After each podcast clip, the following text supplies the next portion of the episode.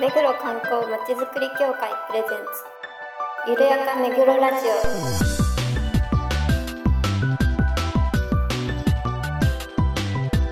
この番組は目黒に関することをゲストを交えてゆるやかにお届けする観光トークバラエティです。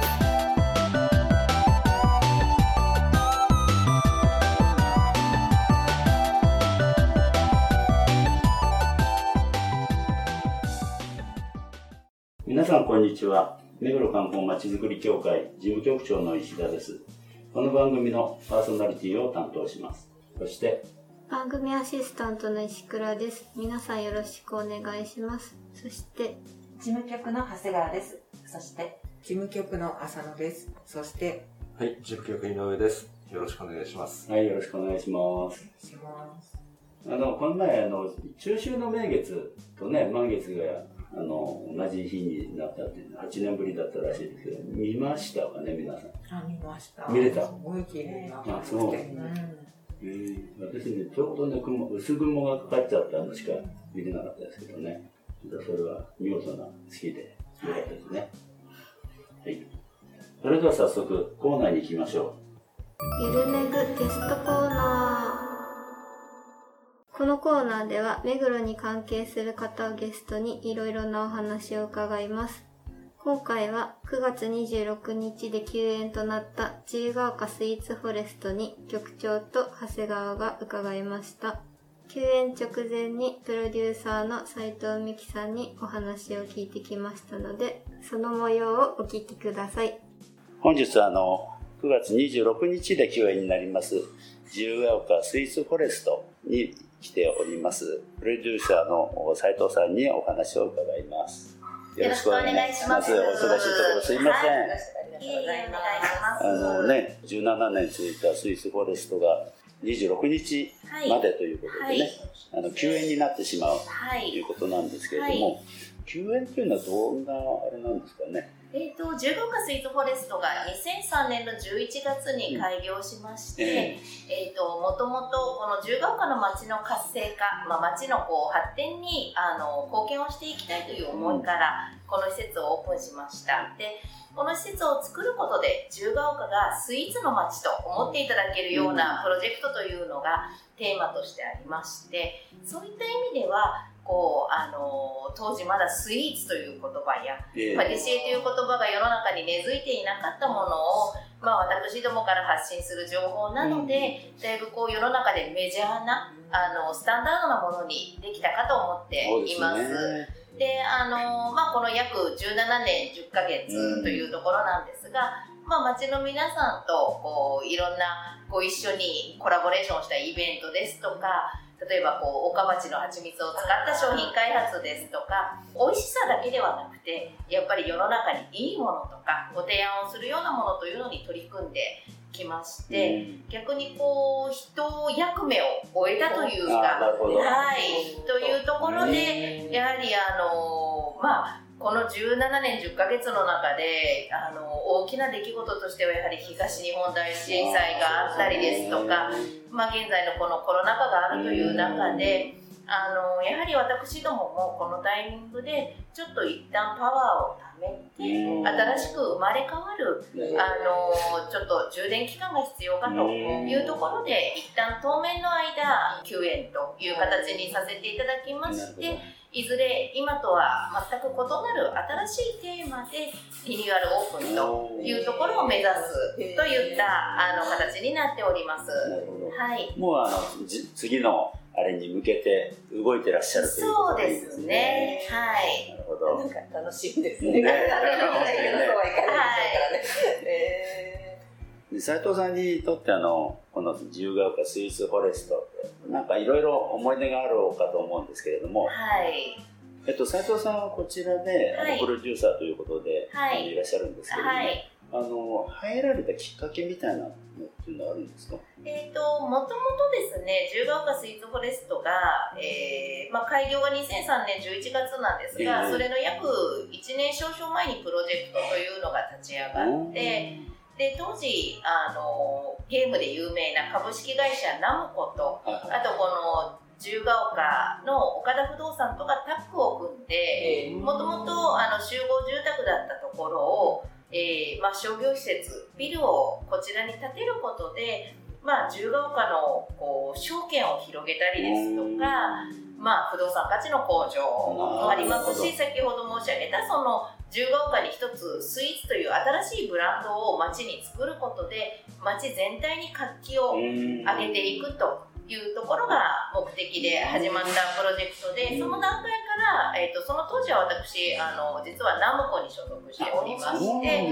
でこちらのあの施設を、まあ、例えばこう企画を作ったり、出店する、まあ、店舗様に交渉させていただいたりだとかという立場で、まあ、ここを開業させていただいてで開業してからのあの、まあ、プロデュース業務と運営というのも何個か受託、まあ、受けてやるというのを、えー、2010年までですね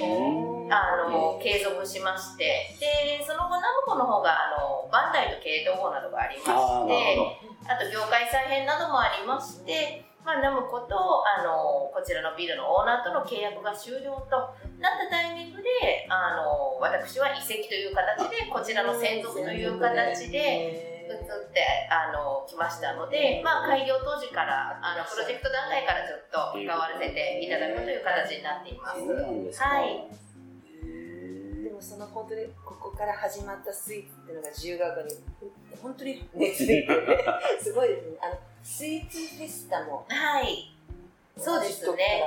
そうですね。あの、スイーツフォレストが2003年の11月にスタートして、スイーツフェスタが始まったのがその翌年の2004年のゴールデンウィークなんですけど、それまでは、あの、自由が丘のゴールデンウィークというのは、やはり近隣の住民の方は、なかなかこう、秘書に出かけられたりしてしまうので、商業の街でありながら、意外にゴールデンウィーク人手がこう多くならない街だったそうなんですよね。でやはりこう街の活性化のためには自由が丘もやはり商業の街としてゴールデンウィークの活気を作っていこうということで当時あの自由が丘商店街振興組合の青年部の皆さんとご相談をして本当にあの今思うともっと本当にミニマムなスタイルで自由が丘の町のスイーツ屋さんをこう協力していただけるところをあの集めてそれでこうスタンプラリーのマップを作ってでそれを青年部の皆さんとかでこう手配りをしたりというところから始まってそれをやったことで実はあの参加してあるお菓子屋さんがその期間前年比150%になったとか町の集客が大幅に効果が上がったということでだんだんそれがこうあの一時目黒区の観光プロジェクトに昇格したりですとかまあ、あのその観光プロジェクトに昇格したタイミングで何か大きなこうシンボリックなことをできないかという相談をいただきまして、スイーツフォレストプロデュースでお菓子の家をあの入れ、ね、当時は高さ2メートルのものからスタートして約10年少々11回ですかね続けたんですがそちら高さ3メートルまで上がっていろいろとこう進化をしていったんですがそういったようなことがあのスイーツフェスタはありましたね。はいゴールデンウィークの楽しみでした。そうですね。そうすることでやっぱりこう自由が丘があの秋の女神祭りがもう伝統あるものなので、秋だけでなく春も自由が丘は楽しいというところがこう自由が丘のファンにも伝わっていってほしいという思いからあの盛り上げていったイベントになります。まあ、斉藤さんにとってねずっと生まれる前から企画段階からね携わってこられたということなんですけれどもあのスイスフォレストはどんな斉藤さんにとってねどんな場所になりますか？うんそうですね、まあ、ちょっと一言で言うのがなかなか難しいところはあるんですけどやっぱりこう自分自身だけではなくてやっぱりここ一人でやってこれているわけではないのでやはりパティシエの方とか、もちろんあのうちのパークのスタッフもいますし、それだけではなくていろんなことであの携わってくれてる社外のあのメンバーもたくさん仲間がいて、いろんなこう仲間たちのスイーツフォレストに対しての思いがすごく凝縮してる、ぎゅっとみんながここをすごく、まあ、大好きなというか、愛の詰まった場所だと思っています。なるほど、はい何日かで亡くなっちゃうと思うとなんか泣けてきちゃう。そうですね。ただ、ね、あの、寂しさももちろんあって、あの、たくさん昔の、あの、まあ、自分のところのチームのスタッフもいれば、前以前出店していた店舗のスタッフなどからも、連絡をもらったり、なかなか今コロナなので地方にいていけないんだけど、寂しいですとか、あの最後行きたかったとか、いろんなご連絡をいただいてるので、やっぱり寂しさもあるんですけど、ただこれだけ一つの事業にあの同じ担当者が最初から最後まで携われるっていうのはなかなかないことだと思うので、それはすごく恵まれたことだと感謝しているのと、あとやっぱりあのこのコロナ禍でも来てくださるお客様もそうですし、中にいるやっぱり一緒に頑張ってきてくれたショップパティシエたちがへのやっぱり感謝っていうのがすごくあるので、やっぱり最後少しでもいい形であのフィナーレをやっぱりみんなが満足する、もちろん一番はお客様なんですけれども満足する形で終わりたいという思いが一番ですかね。はい。スイーツフォレストさんが、あれは、出店されてるんですかねあの、スイーツステーションっていうのは、今もあるんはい、えっ、ー、と、十ヶ丘駅の南口改札の横にある、えー、あの、十ヶ丘スイーツステーション、えー、プロスプロデュースルバイ十ヶ丘スイーツフォレストという店舗なんですが、えー、あれは十ヶ丘スイーツフォレストのショップだったりとか、十ヶ丘スイーツフォレストのおすすめする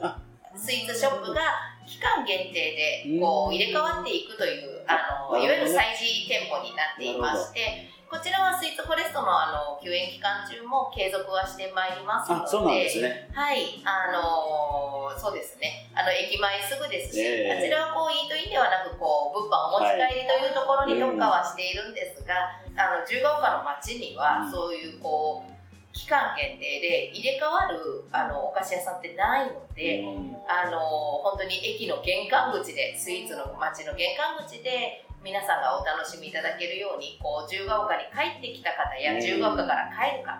どちらもお楽しみいただければと思っています。ね、はい。あでもそちら続くということでね、ね、安心された方もいらっしゃるかもしれないですね。はい。あとあの、まあ、26日休園ということなんですが、はい。はい、今後の展望ですとか、何かあの、こうしたいなっていうようなことがあれば、教えていただきそうですね。あのー、まあ、目の前だと、どうしても皆さん今このコロナに、まあ、もう1年半苦しんでいるので、どうしてもこの、まあ、今の生活からやっぱり戻りたいっていうのは誰もが思っている気持ちだと思うんですけどきっとこのコロナを抜けた時って元に戻るんではなく、うん、こう変化進化していくんだと思うんですよね皆さんのライフスタイルが。うん、ですのであの私どもの施設もせっかく一旦こうまあ金融休園をして次のリニューアルへ向かうというのであればやっぱりその新しいテーマというだけではなくてあの今まで以上にそういったウイルス対策だとかも含めて、まあ、食品ですので当然なんですけれども安心安全というところとやっぱりその楽しむエンターテインメントの部分と,、というのをやっぱりバランスをどちらもうまくとってお楽しみいただける今までのやはりこうスイーツフォレストではない、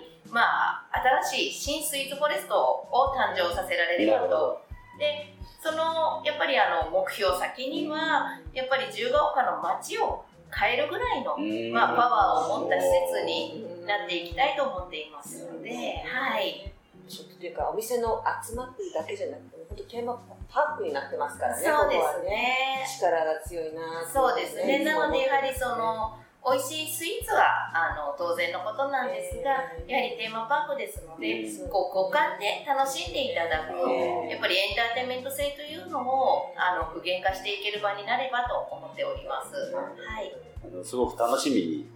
お待ちしてますけれども、はい、ありがとうございます。どれぐらいお待ちすればよろしい それは言えますか？そう、今はちょっとまだというところですね。やはりあのコロナの状況もありますし、あの皆さんが安心してお楽しみいただけるタイミングにあの合わせていければと思っております。はい。話はずれちゃうんですけど、はい。あの佐藤さんってやっぱりスイーツが好きなんですか？そうですね。あの、いや、迷ったのは、スイーツは、あの、今はもちろん、こう、肉となり血となりというか、あの、もう体に染み込んでるものなので、こう、もちろん好きと、好きか嫌いかと言われれば好きなんですけど、あの、ここの施設にいると、まあ、皆さんこう入り口からお客様入っていらっしゃると、うわー、いい匂い、いい香りっておっしゃるんですけど、もう自分なんかは、この甘い香りは染み込んでるので、感じないんですよね。でたまにパティシエがこうバルサミコを使っていたりとか普段使わない食材の匂いがすると初めて鼻が利くというような 状態なぐらいスイーツはこう好きか嫌いかというよりもこう、まあ、身についたものかなと。でただやはりそのなぜスイーツが好きかというとやっぱりそのスイーツってお腹を満たすために召し上がるものではなくてやっぱりこう楽しくたいおしゃべりをしてしながら楽しく召し上がりたいとかいいことがあったからもっといい気持ちになりたい。例えばお誕生日とか何かのお祝い事結婚記念日ですとか。あともしかしたら逆に何か辛いことがあったからスイーツを食べて元気になろうとかっていうふうにやっぱりその皆さんのこう元気をやっぱりあげる食べ物だと思うんですよね。なのでやっぱりその幸せになる食べ物だというのがあの私も長年こうテーマパークをあの作ってきた携わってきたものとしてはやっぱりそのエンターテインメント性というのがすごく強いテーマだと思っているので、そういう意味でやっぱりスイーツっていうのはやっぱり人を幸せにする、まあ、あのハッピーフードだなと思っているのでやっぱりこう取り組んでいきたいテーマだと思います。はい本日はね、あの、お忙しい中お時間いただいて、あの、インタビューさせていただきまして、ありがとうございました。こちらこそありがとうございます。開演するのを、はい。楽しみにお待ちしてますので、ぜひ頑張ってください。ご期待添えるように頑張りたいと思います。ありがとうございます。ありがとうございました。ありがとうございました。本日は自由が丘スイーツフォレストプロデューサーの斉藤さんにお話を伺いました。どうもありがとうございました。ありがとうございます。はい、えっ、ー、と、ね、9月26日で、えー、17年とちょっとのね、あの、スイーツフォレスト休園ということで、あの、もっと早くね、伺えればよかったんですが、なかなか伺えなくて申し訳ありませんでした。行ってみてどうでした？長谷川さん。あの、スイーツフォレストさんは、あの、個人的にも何回も伺ったことがありますし、なんて言うんでしょう、あの、自由が丘のね、あの、イベントのリーダーっていうんでしょうかね、あの、倹約だったのに、こう、休園ということですごく、こう、寂しい感じがするんですけども、あの、お話を聞きますと、また新たなステージに、あの、を検討されてるってことなのでね、すごく楽しみにして、ね、あの、お待ちしたいなと思いました。うん、はい。そうですね。浅野さんはなんか、女の子が好きそうな感じで、あの、今、未就学年の娘いますけど、連れてったらすごい、テンション上がりそうだなっていう感じで、まあ一回行ってみようと思いつつ、長年経ってしまい、ちょっと残念なんですけれども。またね、新しい、新たなステージに向けて出発するっていうお話ですのでね、はい、また楽しみに待ってください。はい、石倉さんは何かありますか？そうですね。何度も行ったことがあったので、ちょっと寂しい気持ちで、うん、スイーツフェスタとかどうなるのかなって思いました。そうね。井上さんは何かあります？そうですね。まあ、都市あの、ご協力とかいろいろね、お世話になった場所で、スイーツのテーマパークって珍しいですし、うん、あの、自由が丘といえばっていう場所だったので、まあ、ただ、そのインタビューを聞くと、かなりやっぱ次に向かってっていう意気込みがなんかこう、力強かったので、なんか楽しみの方が。そうですね、はい。やっぱりね、自由が丘はスイーツの街っていう風にしようっていうね、コンセプトで生まれたので、まあ、今後また新しい展開が来るのを楽しみにしましょう。えー、今回は自由が丘スイーツフォレストプロデューサーの斉藤美希さんにお話を伺いました。またあの、金村さんにもね、ご案内していただいて、本当にありがとうございました。お忙しいところ。えー、今後また再開することを楽しみにしていますので、頑張ってください。よろしくお願いいたします。それでは次のコーナーに行ってみましょう。ゆるめぐイベントレポート。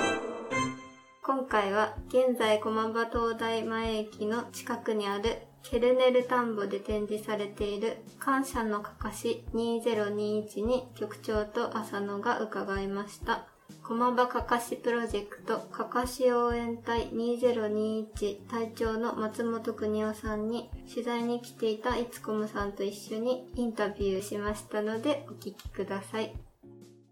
であのこのかかしの展示なんですけどもこちらどういったきっかけで始まったものなのでしょうか？あのー今まであのかかしコンクールっていうのはこの駒場の田んぼですケネル田んぼでずっとお引き継いでやっておったんですが、まあ、昨年から、まあ、コロナ感染のことで粛清ということでかかしコンクールができなくなったわけです。でそういう時に、まあ、もったいないなというような意見がメンバーから出まして、えー昨年医療従事者の戦ってる皆さんにねかかしを作ったんじゃ癒しのかかしを作って展示して見てもらおうというようなことが去年あったわけです。で引き続き今年も、まあ、ご存知のようにコロナ感染が拡大して、えー広がってるわけで、えー自粛がやっぱり目黒区ありましてねそれと同時に今年は目黒区にこれを正式にやりますということを私お願いしたわけです。で、ね、名前もですね、駒場かかしプロジェクト実行委員会、かかし応援隊2021と、ちょっと改名が長いようですけども、そんな、あー我々たちにたっていうと気持ちを、まあ、これに表して活動を始めたわけです。で、まあ、まあ、こんな時期ですから、3密にならないように、えーまあ、本来なら小学校、中学校、高等学校にですね、いつもは大半をお願いするんですが、もう個人、それからえー3密にならないというような条件のもとで、今年はかかしを作ってから募集したわけです。で、今年はまあ、そんな意見で、その、まあ、ここまで来たわけです。はい。今年もあの多くのかかしがあの集まったわけですけども見られてどうですか？そうですね、去年に比べて、やっぱりクオリティ、まあ、失礼な言い方ですけど、見栄えのあるかかしが、えーすごく増えて、感謝の気持ちが、みんなもう、ありがとうだとか、そういう気持ちがみんなあのかかしに現れてますね。まあ、私らの趣旨があの本当に伝わったと思っております。まあ、いつもならね、もうある程度オブジェ化したかかしがいっぱい並ぶわけです。だけど、こう見てお分かりのように、みんなその、これなんかワクチンで、ワクチンのすごく今度注射針ですよね。こんなことで。だから、あの、そのような、みんなにつながって作ってくれてる人も、それなりの、えー知恵を絞って、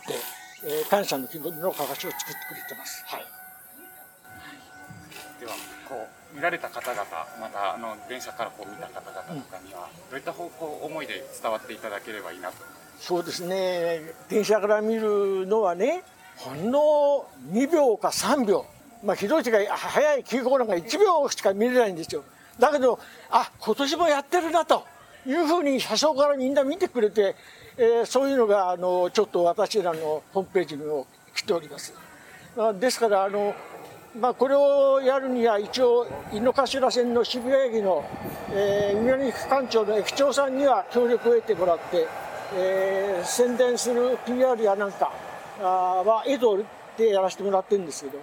駅長さんもですねなかなか、えー興味があるというふうにあの言ってくれております。はいではこのこちらのあのかかし展示なんですけども今後の目標やあの展望などを教えてくださいそうですね、早くそのコロナが、感染がですね、まあ、収束する、ワクチンが、まあ、全部にいってなくなるということは、感染がなくなるということは、まあ、今考えてないようですけれども、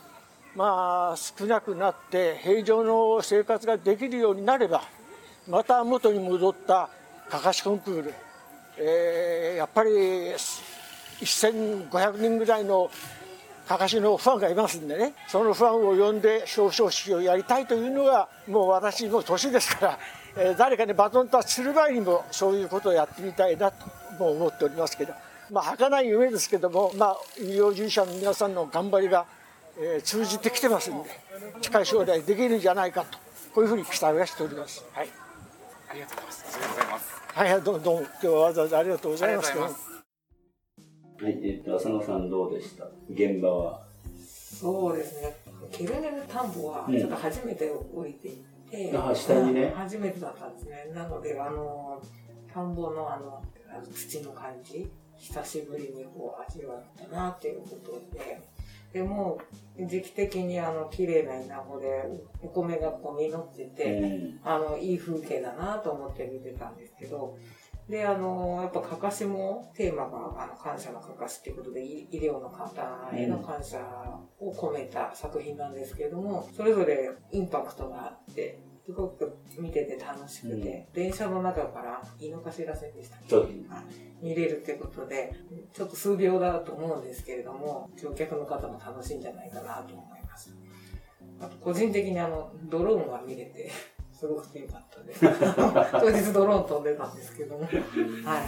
あの、こんな小さいね、はい。ドローンがビューンってあの撮影。駒場かかしプロジェクトの公式サイトでいずれあそうですね動画が見れるようになるんじゃないですか。井上さんどうでした？そうですね。あの、毎年お伺いしているイベントなので、まあどうなるかなと思ってたら、形を変えて、コンクールっていう形ではなかったですけども、でもやっぱりああいう田んぼにかかしがずらっと並ぶ姿っていうのは、やっぱりいいなってそうですね思いました。で、あの、天気も良かったしね。そうですね。うん。稲穂もね、神戸を垂れて、そうですね。あもういよいよ実りの秋だなっていう風景でしたね。ケルネル田んぼは、長谷川さんは降りたことはない見た。ことはない。ねどっから降りるんですかね。うんそうだよね、わかんないよね。自然観察者の裏側からも降りられるんだけど、イベントの時じゃないと降りられないもんなんですよ。普通、いや、イベントがやっても降りられない。前はあの、駒場の祭りで、かかしコンクールで投票してもらうのに降りててもらったんだけど、へそれはもうほら、稲刈りのをした後だからね。普段はもう本当に入れない。ーね毎年あの、可愛い本当にかかしがいっぱいで、うん、結構長く続いてるコンクールですよね。そうね。ね秋の区別だなと思って見てました。そうはい。石倉さんは何かありますか？私も降りたことはないんうん。ですけど、え、行っても見れないんですか？あのーちょっと遠目になっちゃうけどね。う遠くになっちゃうけど、見られるのは見られる。んじゃあ、写真など楽しみに したいと思います。はい。まあ、あのね、力作揃いで、全部で、えっ、と、21体ですかね、今、なんか、飾られてるとすれば。昨年のうん。ものも何体かは展示されているのそうで、ですね。25 5とか6とかそそのそうそう、ぐらいかなと。思いますね。うん。あの、機会がありましたら皆さんぜひご覧くださいませ。松本さんどうもありがとうございました。ということで、今回の振り返り、あの、毎回下手になってくる振り返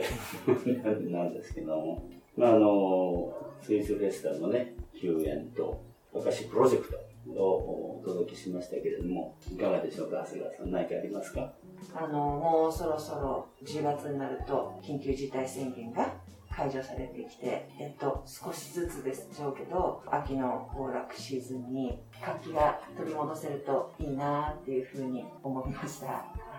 い。まあ最低限のね、あの、3密なり、マスクの着用とかね、感染防止対策をした上でという前提付きになると思いますけどね。井上さんは何かありますか？そうですね。あの、持ち回りというか、全員であちこち取材に行けるようになって、だいぶいい感じで回ってきたかなというふうには思 ってます。はい。まあ今後もね、あの、なかなかこう事業がありませんので、こちらから出向いて取っていきたいと思いますので、皆さんお聞きくださいませ。えーここでお知らせです。現在、あの、目黒観光検定の募集をしていますけれども、その公式テキスト、目黒観光大百科、まあ1100円で販売しておりますけれども、売れ行きが好調で、増刷しなくちゃいけないというような勢いですけれども、そうですね。ぜひあの皆様もお買い求めいただいて、海のね、観光スポット、いろいろ書いてありますし、あの楽しく読めるような編集にしてますので、ぜひお買い求めいただければありがたいです。よろしくお願いします。番組では皆さんのご感想、ご要望をお待ちしています。メールアドレス、ゆるめぐアットマーク、目黒ハイフン観光 .com までお送りください。それではまた次回まで。さよなら。さよ